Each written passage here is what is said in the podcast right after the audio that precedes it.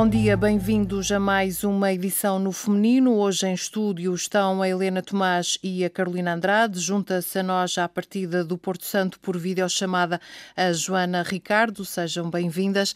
Na conversa desta manhã de sábado abordamos temas ligados à xenofobia, também à discriminação por conta da situação social, as oportunidades e as dificuldades. Começamos então com a xenofobia. Ainda esta semana aqui na Antena 1 foi notícia um projeto que está a ser desenvolvido por uma associação que dá apoio a imigrantes venezuelanos, a Venecom. Esta associação pretende combater a xenofobia contra cidadãos de origem venezuelana. Uma comissão criada por venezuelanos e por madeirenses pretende, por exemplo, dar a conhecer a cultura da Venezuela e a forma de ser e de estar dos venezuelanos, um conhecimento uh, como forma de minimizar atos xenófobos. Não será um problema apenas na comunidade comunidade venezuelana, não é? Será também noutras comunidades estrangeiras. É um tema que de vez em quando acorda lá das catacumbas eh, para atacar, por exemplo, quando falamos de oportunidades laborais, que é uma questão que surge muito quando se fala de imigrantes. Mas neste caso concreto dos venezuelanos, eh, toca-nos particularmente devido à ligação histórica à Venezuela e há, a meu ver, aqui alguma dualidade até, porque, por um lado, estamos desde há muito ligados uh, àquele país e devem ser bem poucos os madeirenses que não tenham uh, família no Venezuela ou que já lá, lá tenham estado, mas, por outro lado, com a chegada de muitos lusodescendentes já à região, há como que uma travagem a fundo neste acolhimento.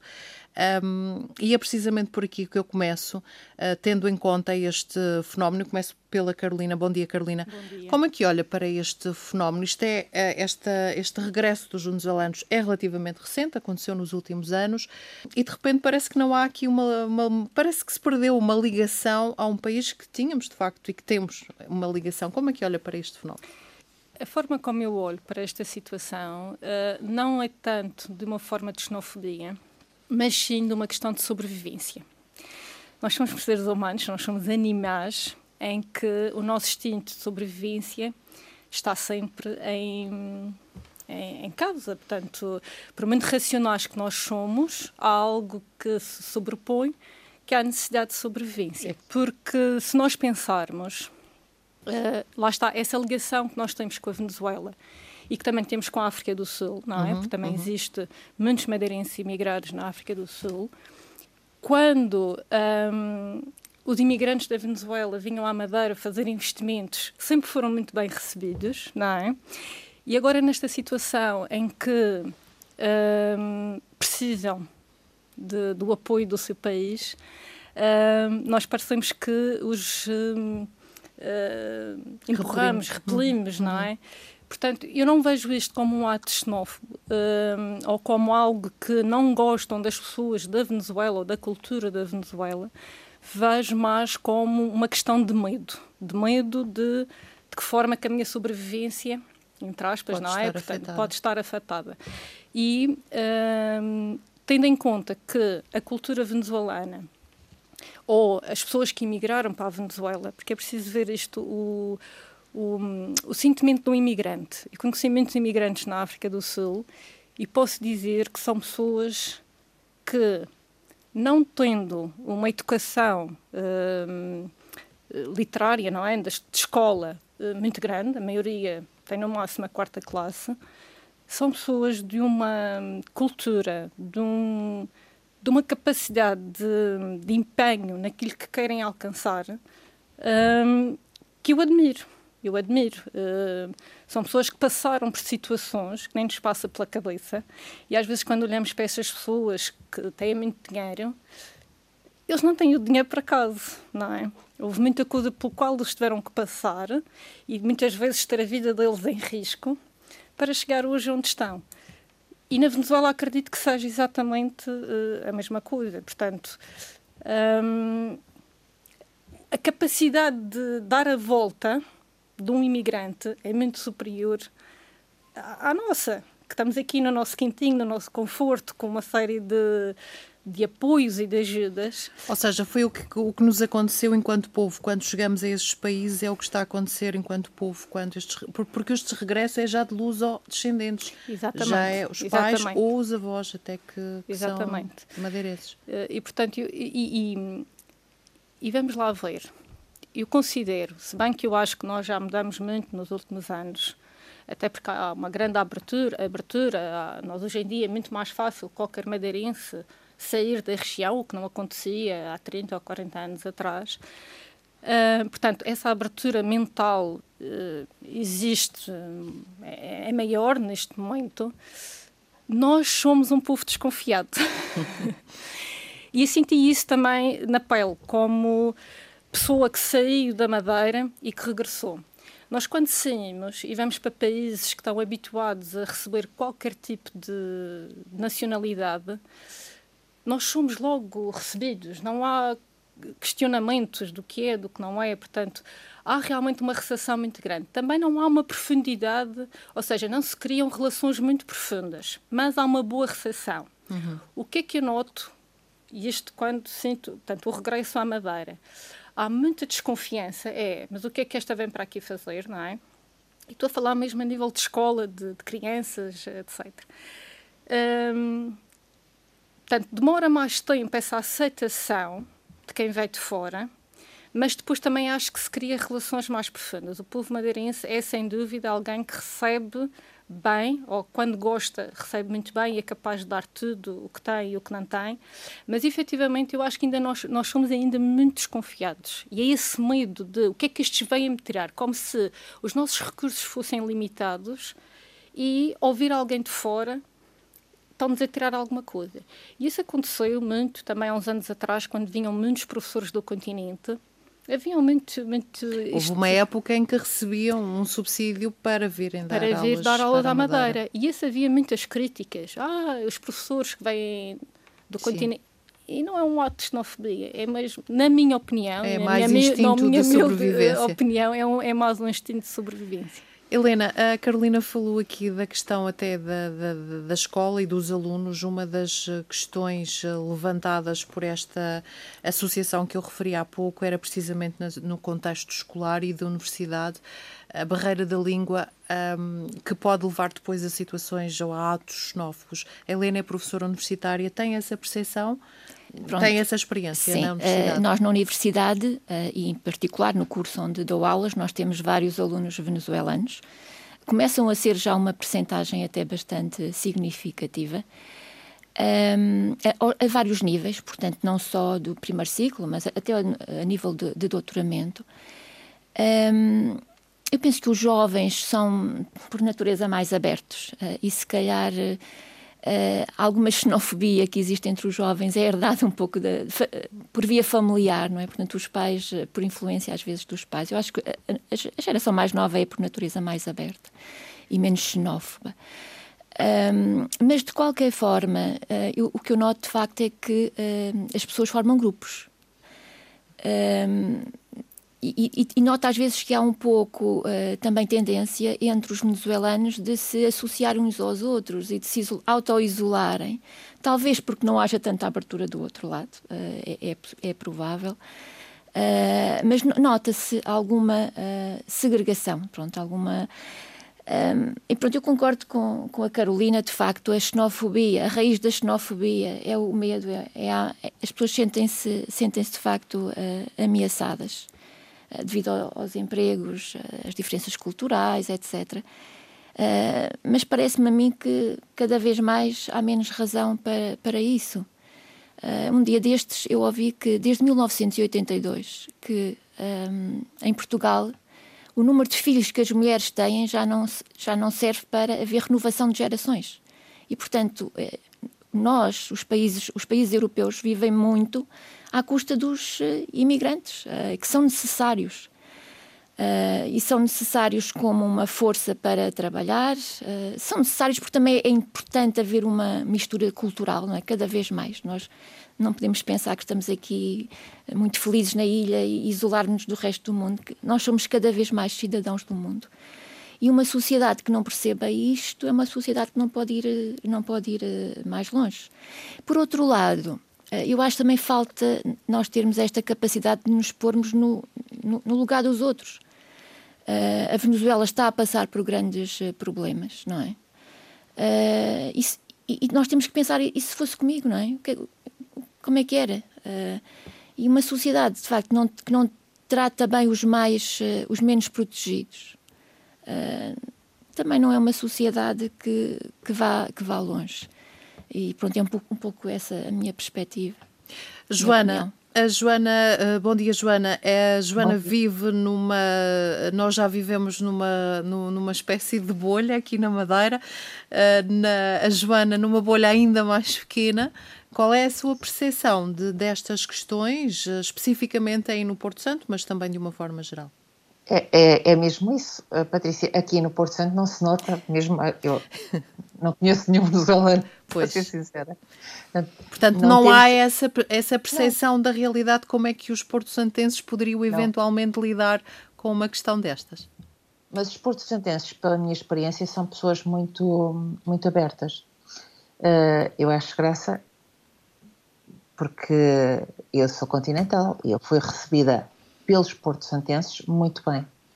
E senti-me sempre em casa. A única vez em que não me senti em casa foi por pessoas da Madeira, que vieram com aquela conversa.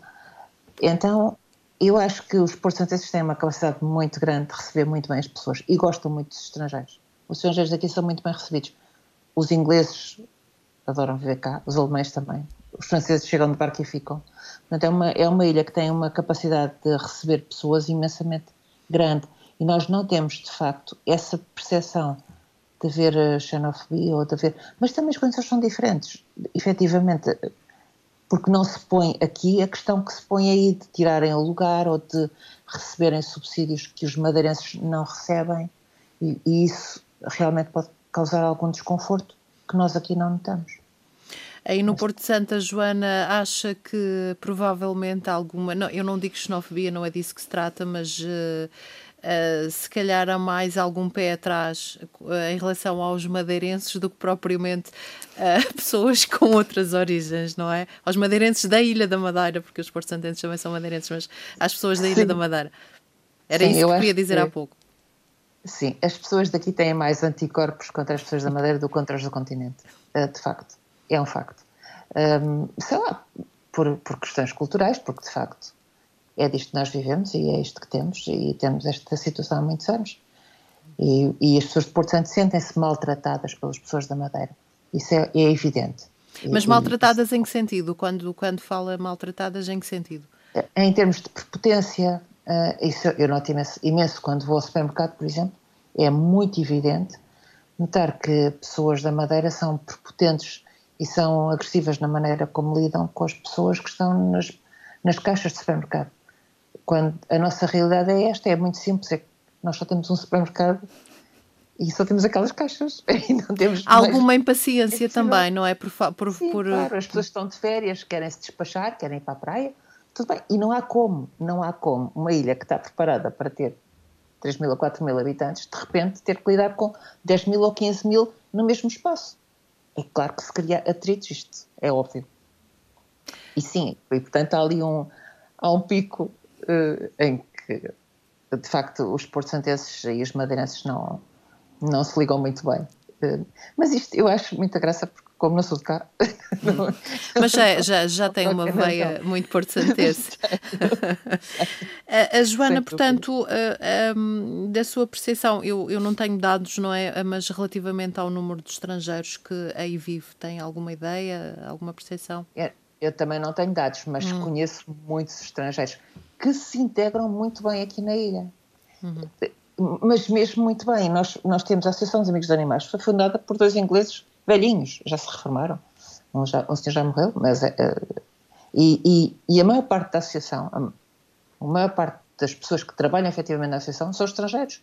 Portanto, eles não só se integram na sociedade, como conseguem um, integrar-se naquilo que é preciso fazer dentro da ilha, de uma maneira autónoma, de uma maneira completamente independente. Isso eu acho que é fantástico.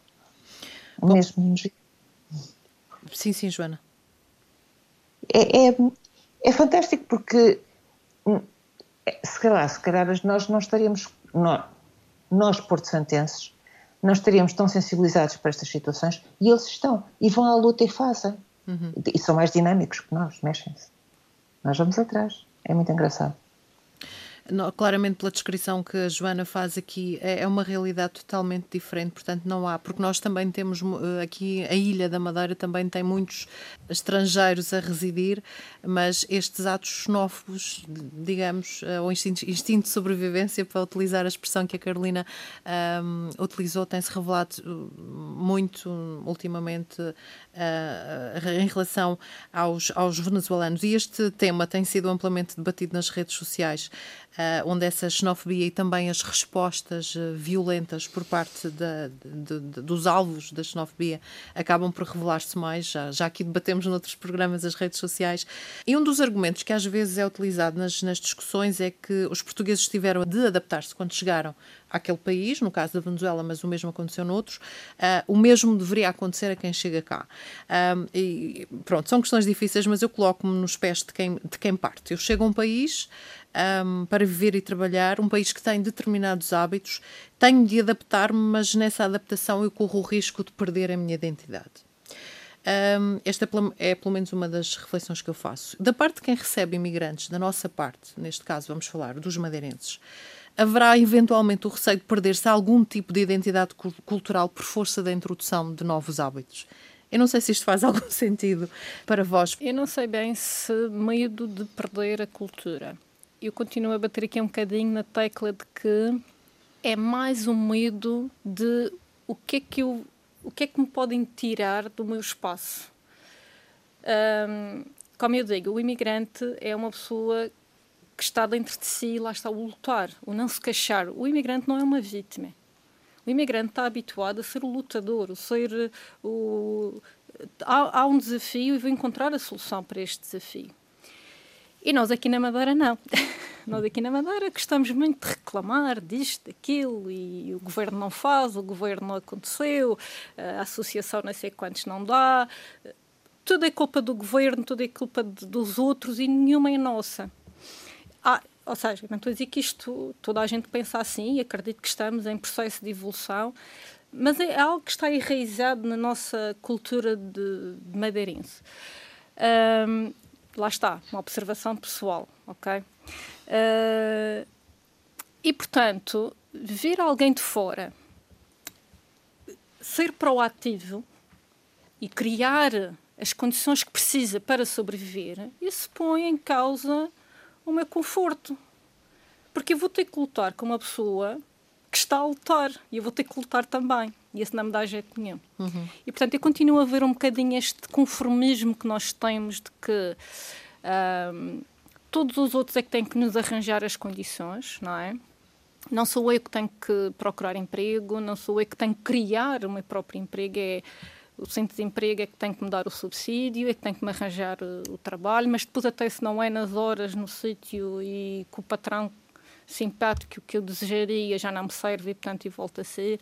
Ainda existe muito esta cultura, infelizmente. Lá está, salvaguarda aqui que não estou a generalizar toda a gente e acredito também que aqueles comentários que vão surgindo nas redes sociais não é o pensamento de todos os madeirenses, não é? Que, é um quadro por vezes complicado. Quero acreditar que sim, mas eh, pronto.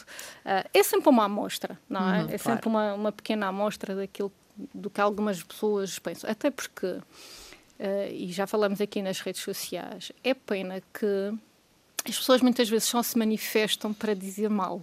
Quantas outras pessoas não pensam aquilo que está a ser dito nas redes sociais e a ser comentado nas redes sociais, mas também não colocam a sua opinião de, uma, de, um, de um ponto de vista mais positivo. É mais construtivo também. Exatamente. Uhum. Portanto, muitas vezes é, esses comentários são realmente uma, uma faixa pequena daquilo que é um grupo de pessoas que têm um determinado pensamento. Porque estamos a excluir todas as outras que não se quiseram manifestar uh, uhum. positivamente. E, portanto, eu acho que tem muito a ver. E porquê que eu, eu, continuo a dizer que nós não somos xenófobos, no sentido em que a xenofobia é eu ser contra uma determinada cultura, é eu não aceitar determinados comportamentos, formas de estar, de pensar de uma determinada uh, cultura. E eu acho que aqui não tem nada a ver com isso. Diz que os venezuelanos façam a vidinha deles e não venham interferir com a vidinha do madeirense, o madeirense até aceita muito bem isso, porque lá está, como a Joana disse no Porto Santo, o Porto Santense recebe bem os estrangeiros, nós também recebemos. Nós também recebemos. Nós somos Mas super aqui há, há, tal diferença. Mas o estrangeiro vem por dinheiro à Madeira. Uhum. Não vem tirar, não vem tirar o meu conforto, não vem tirar os meus subsídios, não vem tirar a minha casa que, uhum. que é o governo tem que me dar. E, portanto, continuo a dizer que tem aqui a ver que é, eu vou ter que sair da minha zona de conforto e vou ter que fazer alguma coisa diferente para que eles não passem à minha frente. Mas eles não estão a passar à frente porque são venezuelanos. É eles estão a passar de... à frente porque eles são proativos. Claro. Eles estão habituados a lutar por aquilo que precisam. Já vamos falar dessa questão laboral que eu também queria aqui uh, focar, mas eu pergunto à, à, Helena, estava ali a tirar algumas notas enquanto a Carolina estava a falar. Concorda com aquilo que a Carolina diz no sentido de nós estarmos demasiado habituados ao subsídio, ao Estado paizinho, digamos, uh, e menos a ser proativos na procura do nosso bem-estar?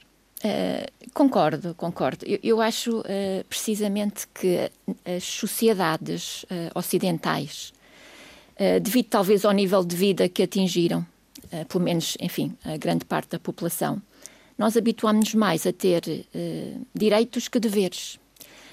Um, e, portanto, quando uh, nós vemos os, as pessoas que se deslocam uh, para cá serem mais lutadoras, serem mais empenhadas, mais empreendedoras, e de facto vêm interferir com o nosso, com o nosso status quo, não é?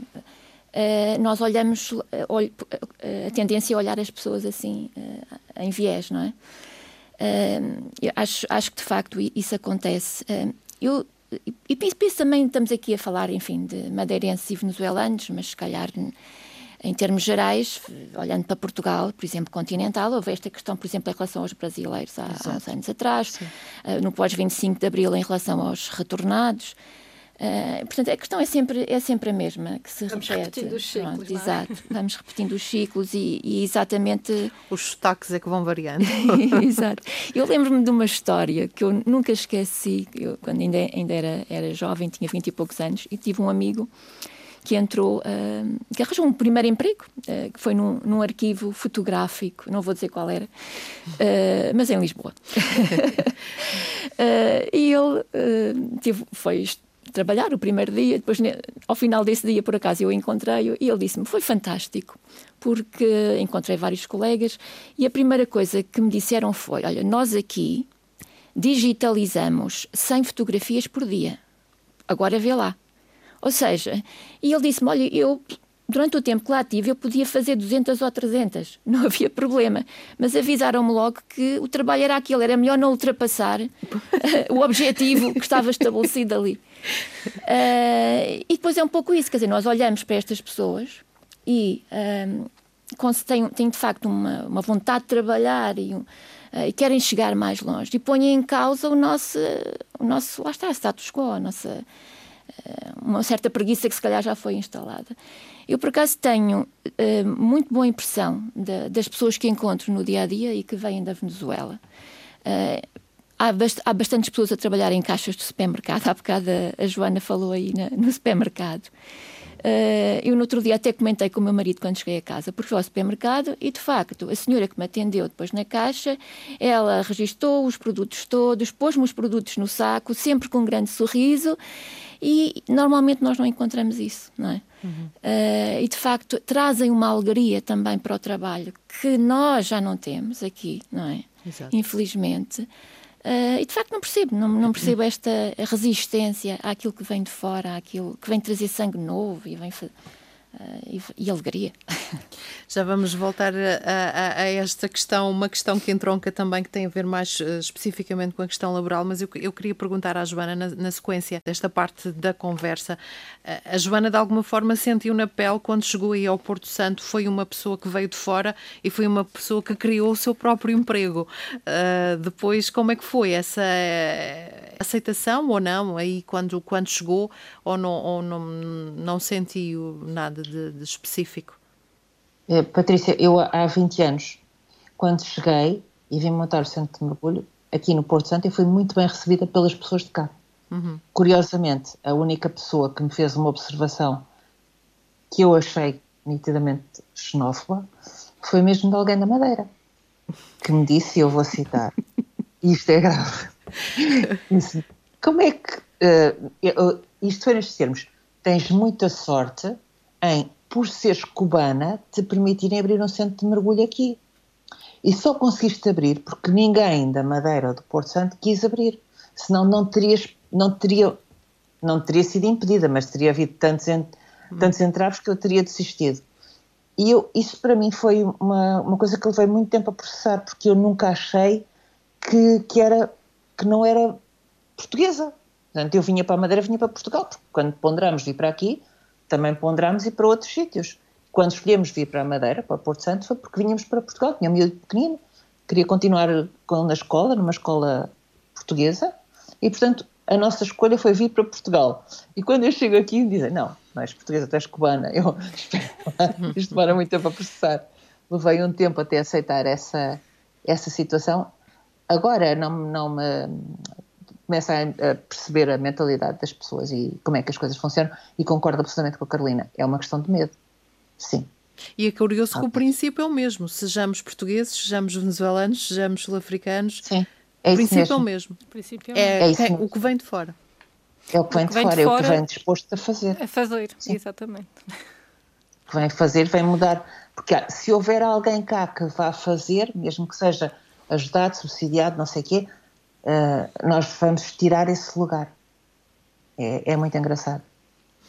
Foi precisamente a questão, esta questão laboral que, quando começou a primeira vaga, digamos, se é que assim se pode chamar, uh, dos uh, primeiros regressados da Venezuela, que nós aqui quase todos os dias contávamos novas pessoas a chegarem quando a situação se agudizou na, na, na Venezuela e que de facto começaram a chegar muitas pessoas uh, da Venezuela, imigrantes, os seus filhos, os seus netos, muitas pessoas utilizaram a, a Madeira, mas também outras zonas do país onde há uma grande tradição de imigração para a Venezuela, Portugal foi usado um bocadinho como ponto de passagem para outros países onde havia mais oportunidades de trabalho.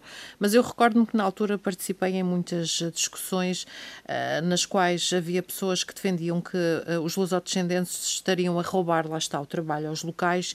E depois, posteriormente, a, a discussão evolui para outra, para, outra, para outra questão, tem a ver com as pessoas que chegam, lá está, por essa questão de sobrevivência, sujeitam-se a qualquer tipo de trabalho, a quaisquer condições.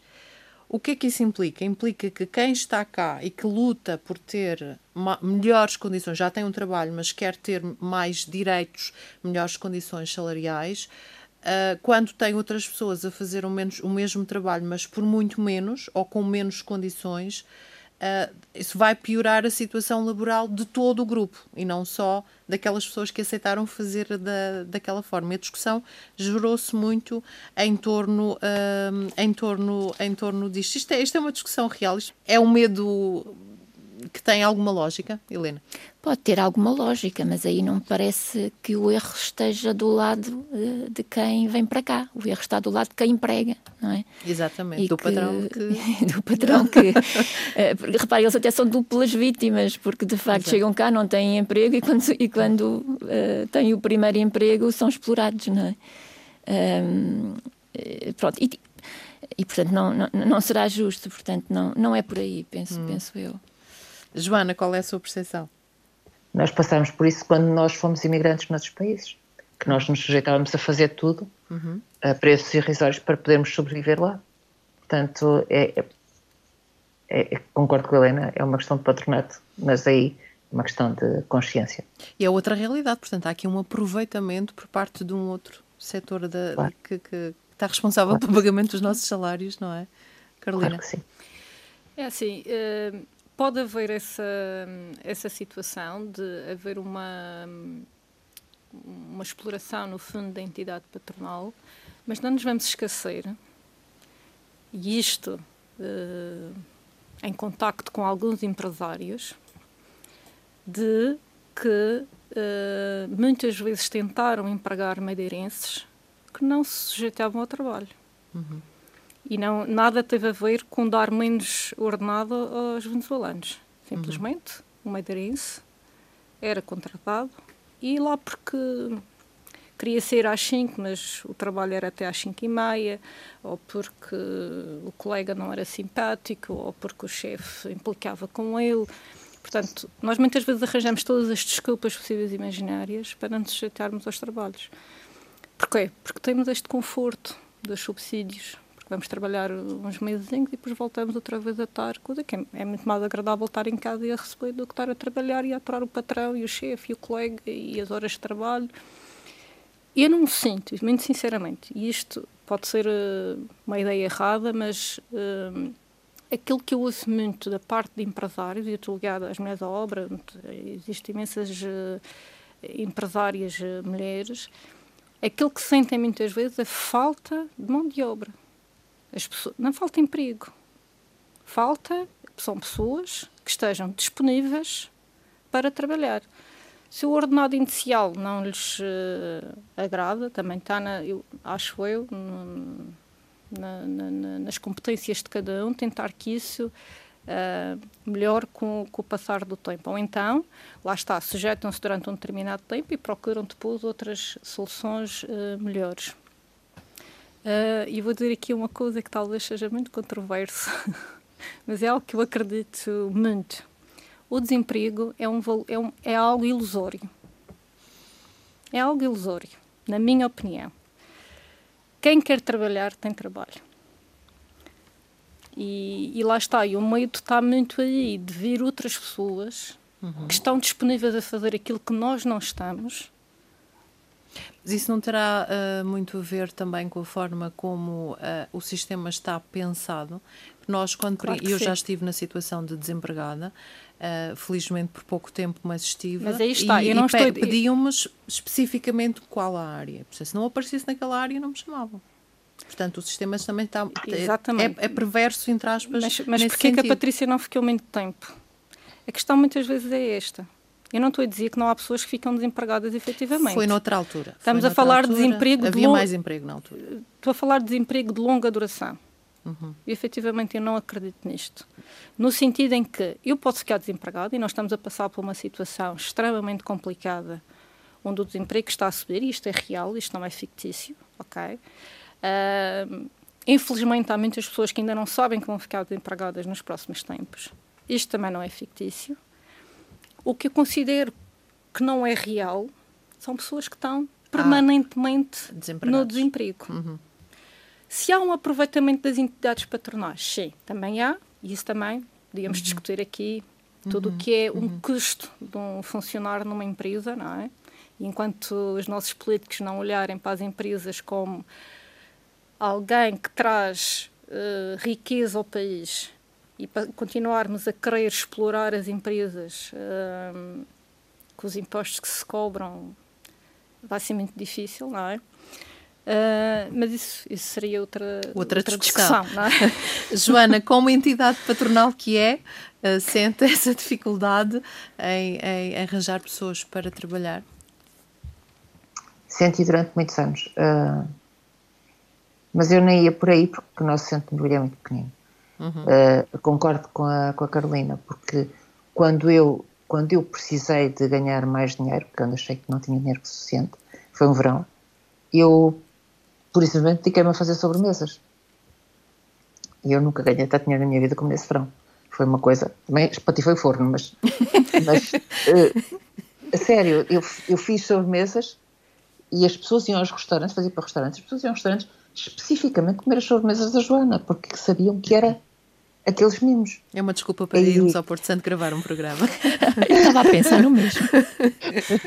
São muito bem-vindas.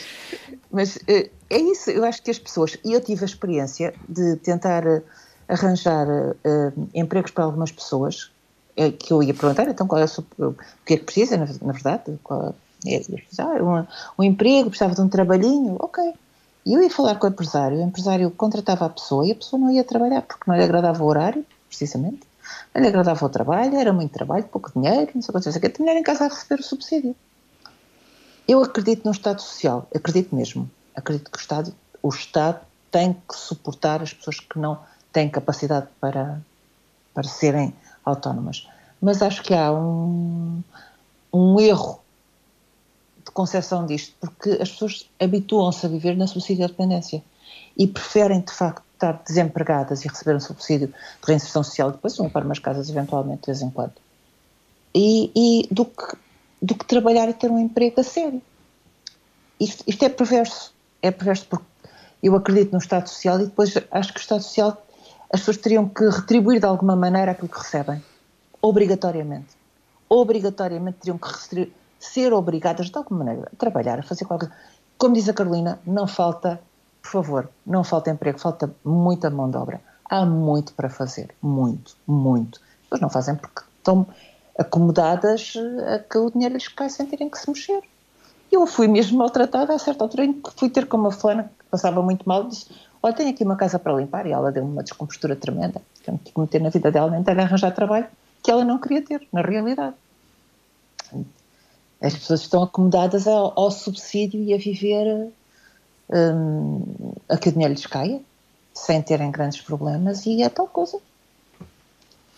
Para não, mim faz muita confusão. Nós, nós, chegamos aqui a este tema por, por força de, de, estarmos a falar que os imigrantes eh, acabam por aceitar. Mas lá está, é um bocadinho hum. isso, é porque se, se eu estou no meu conforto do subsídio e vejo alguém que chega e está disposto a fazer o que for preciso é. e até criar o seu próprio negócio. Causa irritação. Causa incomodamento. Incomoda. E eu acho que é aí, portanto, não é a xenofobia em si de eu sou hum. contra os venezuelanos e não gosto uhum. dos venezuelanos, não gosto da forma. Não, é a proatividade deles. Porque se nós vermos há uns anos atrás, eles vinham para aí, faziam altos investimentos e nós recebíamos os venezuelanos muito bem. Uhum. Não sei se se lembram disso, os, os da África Sim, do Sul vêm aí, fazem altos investimentos e nós os recebemos muito bem. Uhum. Portanto, não é propriamente uh, o país, a cultura, a língua. Um, é um bocadinho esta questão de eu estou ameaçada no, no, meu, no meu conforto. Depois, o que há nas escolas, e como a Helena disse aqui, é depende muito daquilo que também é dito em casa, não é? E do, dos comportamentos que se vê em casa. Depois hum. há esse tipo de bullying, que se podemos dizer hum. assim, nas escolas, que é tu não falas direito, tu fazes uhum. assim, mas isso já vem da cultura familiar e da própria sociedade, não é? Porque temos que perceber que estamos todos interligados e, portanto, se a sociedade no geral tem esse comportamento, os miúdos na escola acabarão por, uh, por ter esse comportamento de rejeição desses miúdos que, que chegam. E eu posso dizer que foi muito mais fácil para a minha filha ir para a escola na África do Sul, onde ela não conhecia ninguém, onde ninguém falava a língua dela, onde ela não falava a língua deles, do que regressar. Uhum. O regressar, o ver alguém de fora, que às vezes isto também é este sentimento de inferioridade que nós madeirenses temos, que achamos que porque a pessoa vem de fora tem a mania que é uhum. é superior. E ninguém, ninguém tem essa mania. Nós é que temos a mania que talvez sejamos inferiores ou nos colocamos nessa posição de, de inferioridade. E foi muito mais difícil para ela criar uh, o Aqui. círculo de amigos, cá, o primeiro ano foi muito hum. difícil, do que Não, o ter ido para lá, que, em que as condições eram realmente muito mais uh, desfavoráveis. A Helena falava há pouco da, da questão uh, universitária propriamente dita, já tem alguns uh, alunos venezuelanos, especificamente para o caso que estamos a falar. Também sente este tipo de clivagens, este tipo de diferenças nesse espaço mais fechado de universitário?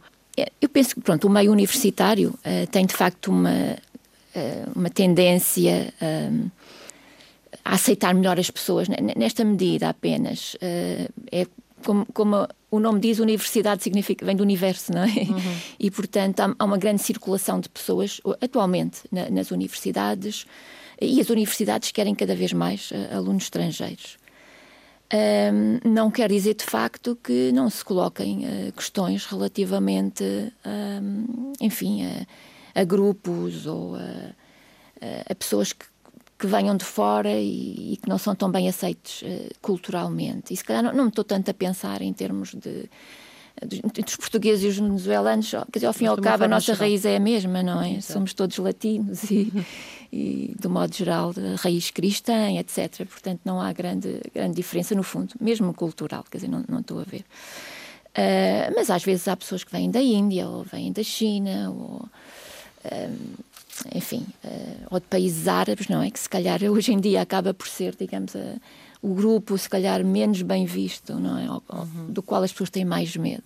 Uh, mesmo, mesmo em meios universitários. Uh, e também às vezes se, se colocam. Olha, nós aqui temos uma grande relação, por exemplo, com a China, uhum. no, no, Centro de Química da Madeira. Temos, temos investigadores chineses e recebemos estudantes também uh, chineses com alguma regularidade. Uh, e nota-se de facto que também há aqui este, às vezes, este. isto que se vê em relação aos venezuelanos também em relação aos chineses, porque, porque eles vêm, vêm para trabalhar, trabalham muito, querem chegar longe.